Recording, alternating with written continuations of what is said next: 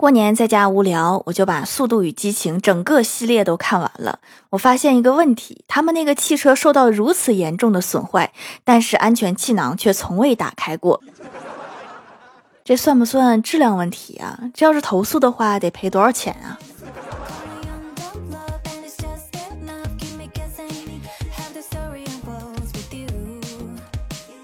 ？Hello，蜀山的土豆们，这里是甜萌仙侠段的秀欢乐江湖，我是你们萌豆萌豆的小薯条。过年好呀！我怕三十的祝福太多，我怕初一的祝福太多，怕初二的祝福太多，怕初三的祝福太多，怕初四的祝福太多，怕初五的祝福太多，怕初六的祝福太多，所以我就不祝福了，让别人祝福吧。今天应该都开工了吧？大家开工快乐呀！过年回老家，家里实在是没有地方住了，奶奶就让我和贡品住在一个屋。我半夜实在是饿得不行，就把一盘肘子吃了个大半。第二天，奶奶给家里的牌位哭哭上香，说是仙家显灵给吃了。我解释说那是我偷偷吃了，奶奶就不信，说我又不是猪，吃不了那么多。虽然我也不想承认，但是确实是我吃的。前几天情人节和大年初五重合了，然后老妈就问我说：“大年初五迎财神，今天又是情人节，你是选迎财神还是选谈恋爱？”我想了想，说：“我能不能都选呀？我想和财神谈恋爱，就是不是正妻都行。”年后约欢喜去吃自助，结果拿的太多了，没吃了，剩的也太多了。一个五大三粗的服务员过来对我们说：“如果吃不完，会造成很大麻烦的。”然后我们就很生气，但是还是硬塞进去了，感觉食物都塞到脖子眼儿了。吃完之后，我就问服务员：“我说不吃完会有什么麻烦呀？”服务员柔柔地说：“会对国家的粮食造成浪费。”你们这服务员是不是比其他的服务员工资高啊？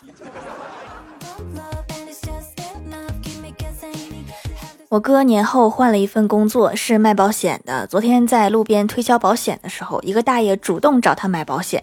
然后我哥问大爷一般都干什么，大爷说：“我平时就是没事到马路上溜溜弯，坐一会儿，躺一会儿什么的。”我哥说：“那我不卖您了，怎么看都像是那个专业碰瓷儿的。”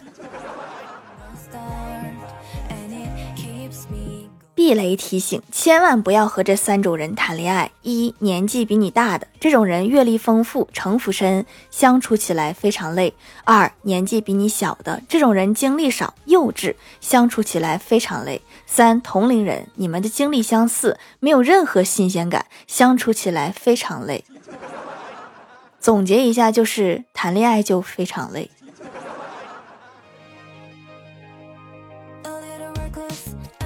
昨天公司开工，大家一个星期没有见面了，感觉都胖了一些。我就问大家过年都吃啥好吃的了，听他们说了一圈，各地的美食都有。同为东北的郭大侠就问说：“你们那边过年年夜饭吃炖猪蹄儿吗？”我就一直有一个疑问：炖猪蹄儿为什么要放黄豆？有谁知道吗？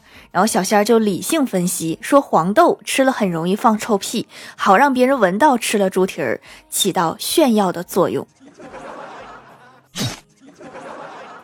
是这个意思吗？这老祖宗研究这道菜的目的这么肤浅吗？开工第一天，李逍遥就请假去相亲了。两个人坐在咖啡厅的阳台上晒着太阳，实在是聊得没有话题了。女生为了避免尴尬，就问他说：“我和那云朵谁漂亮呀？”结果他想都不想就来了一句：“一个天上，一个地下。”还是你会找话题呀？尴尬的气氛直接变得剑拔弩张了。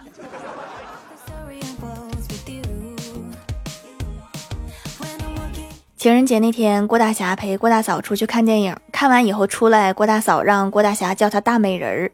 郭大侠沉默了几秒，然后说：“别再说这样的话了，不利于团结。”滚犊子！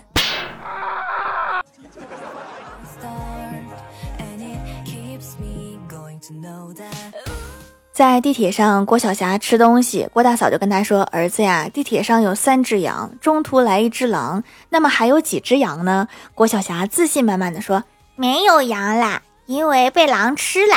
妈咪，我早知道了。郭大嫂摇头说：“不，还有三只羊，因为地铁上不能吃东西。”其实你可以直接说地铁上不能吃东西的。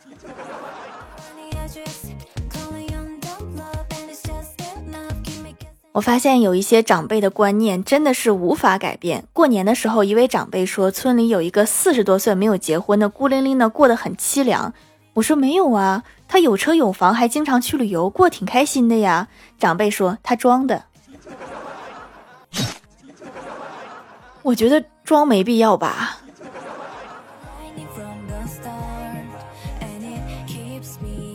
跟欢喜去逛街，在一家店看到一个皮带三百多，我就小声说了一句：“我说好吓人，这个要三百多。”然后旁边突然有个店员说：“三百多贵吗？那你可能不适合在这里买衣服。”一句话给我整懵了都。结果欢喜马上就说：“我看你站在这里，以为很便宜。”当时全场都沉默了。有一位嘴替朋友真的是太好了。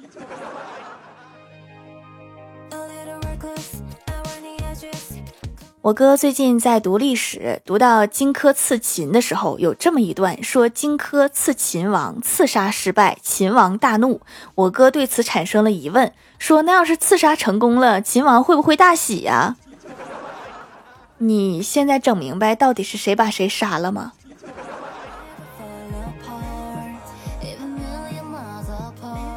过年在家聊家常，我有一个表弟，今年高三，马上要考大学了，想让大家给点建议，报什么专业好？我就问他，我说你自己想报什么专业呀？表弟想了想说土木工程。大家一听，纷纷都不同意，说了很多这个行业的缺点。表弟有点不耐烦了，就问说就没有人能给土木工程说句好话吗？我笑着说，我说不错啦，古代工匠修完木都是要被埋进里面的，现在起码不用埋了。这个算好事儿吧，起码能捡条命回来呀。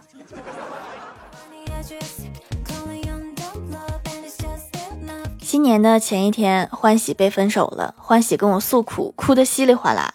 我安慰他说：“下一个会更好，别太伤心。”欢喜说：“不是因为这个哭的，是因为前男友分手后无缝衔接，我一生气删了他，我怕他过来报复我。”薯条说：“你说我删他是正确的吗？”我安慰他说。我说你发泄了情绪，你前男友坚定了决心，你前男友的现女友彻底放了心，这不是三赢吗？大家都开心，这不挺好的吗？我是不是挺会安慰人的？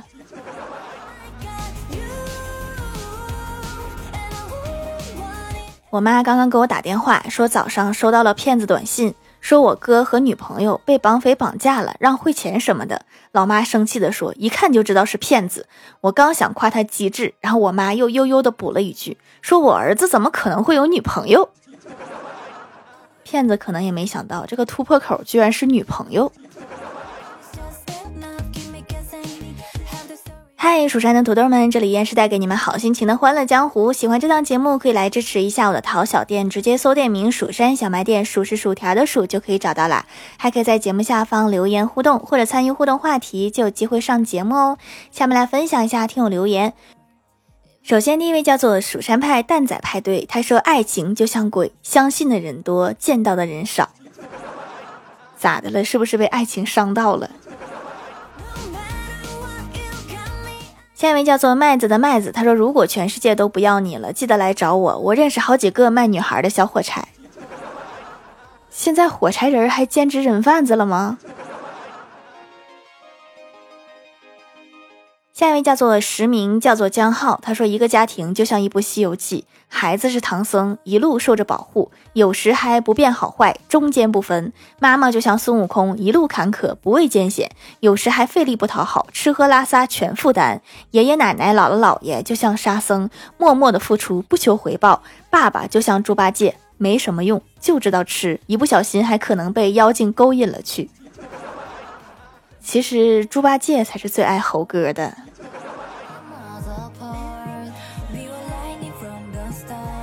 下一位叫做玲玲，她说回购超过五六次了，手工皂有魔力呀，用完摸着自己的脸变嫩嫩的了，就还想买，囤了不少了，每天晚上换着用，就像在选妃，各种护肤效果的换着来，现在皮肤很稳定，什么毛病也没有，这钱没白花。就是每天晚上翻牌子是吗？挺有仪式感呀，还是皇宫那一种仪式感。下一位叫做彼岸灯火，他说小灯到了小伙家里来做客，一番招待之后，两个人唠起了家常。小伙说：“听说你找对象啦？”小灯不好意思回答说：“嗯，刚处的。”小伙关心的问说：“长咋长得咋样啊？”然后小灯想了想说：“就和你姐差不多。”然后小伙看了小花一眼说：“那可真是够难看的呀！你这句话敢当着你姐的面说吗？”下一位叫做林林樱吹雪，他说真事儿，就在傍晚路过一个工地，几个小孩在玩沙子，有一个大人劝阻他们说要注意安全，其中两个小孩异口同声的喊道说没事儿，我们不见棺材不落泪。不是你们两个知道这句话什么意思吗？还是你们正在刨棺材呀？下一位叫做波特赫敏罗恩瞭望站。他说段子，有一天大侠给小霞讲了自己上学的经历，说那个时候新生开学，我一个人拉着行李箱到了宿舍，当时天色太晚，他问躺下躺在下铺的同学说：“你上铺没人吧？”上面的同学迷迷糊糊说没人。我用尽全力把行李箱扔到了上铺，结果全楼都听到一声撕心裂肺的叫声。一个小时之后，校医问下铺的同学为什么会被行李箱撞骨折，下铺答道说上铺没有床板。我觉得，但凡有一个视力好的，也不至于这样。下一位叫做蜀山掌厨的，他说买给妈妈的手工皂，妈妈特别喜欢，特别开心，奖励了我零花钱，还说使用效果非常不错，比他之前用过的洗面奶都好用，洗完脸很水润，还会变白。我就相信小薯条的中草药配方是没错的，我也很喜欢中医学科，以后要好好学习这个。这是准备。济世救人呐，这个理想是不错的。下一位叫做小新女孩子，她说：“条，你还读段子吗？我来留段子啦。一天，欢喜去相亲，相亲对象问说：你会什么？欢喜说：唱歌、跳舞、做饭、洗衣服、打扫卫生。相亲对象很高兴，欢喜又说：都不会，只会吃。这个我懂，这个叫排除法。”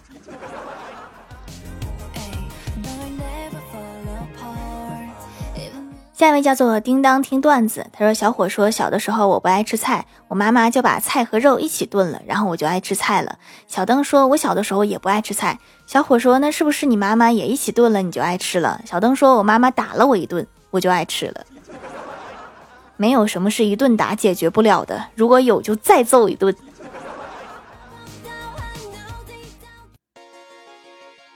下一位叫做世界电灯泡，他说盖楼。妈妈第一次打电话给班主任帮我请病假，电话接起来说是王老师吗？班主任回答说是，我是，请问您是哪位？我妈妈回了一句，猜猜我是谁？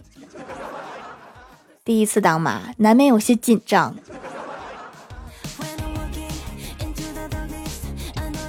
评论区互动话题：说说你是一个怎么样的人？雪莉琴酒说看过一千多集柯南，懂得两千多种杀人方法，了解八百多种不在场证明的人，所以不要惹我。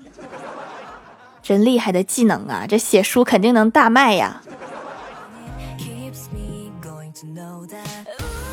咸鸭蛋配粥说喜欢数学的人，你这个应该算是稀有品质，一个班都不一定出现一个喜欢数学的。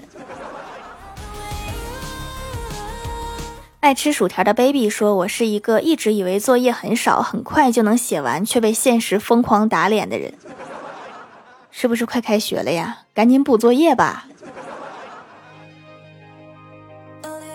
刘君子帅帅帅说：“看见熟人可以聊天，看见不认识的人也可以聊天。”哦，我的天，抓到一个社牛！文山啊，你还能写完词儿吗？说在教室电脑玩蜘蛛纸牌和那些奇奇怪怪游戏的人，怎么的？现在不流行玩扫雷啦？下面来公布一下上周一零七零级沙发是雪莉琴酒盖楼的有蜀山派弟子吉兰、彼岸灯火一个奇葩的昵称听友四四九四九九三七五九六三蜀山经络刘君子帅帅帅底音。波特赫敏、罗恩瞭望站、叮当听段子、世界电灯泡、蜀山派条的男朋友、薯条家的人、薯条最好看。我是发芽绿土豆，蜀山派赶走夕阳的月亮。感谢各位的支持。好了，本期节目就到这里了，喜欢的朋友可以来蜀山小卖店支持一下我。以上就是本期节目全部内容，感谢各位的收听，我们下期节目再见，拜拜。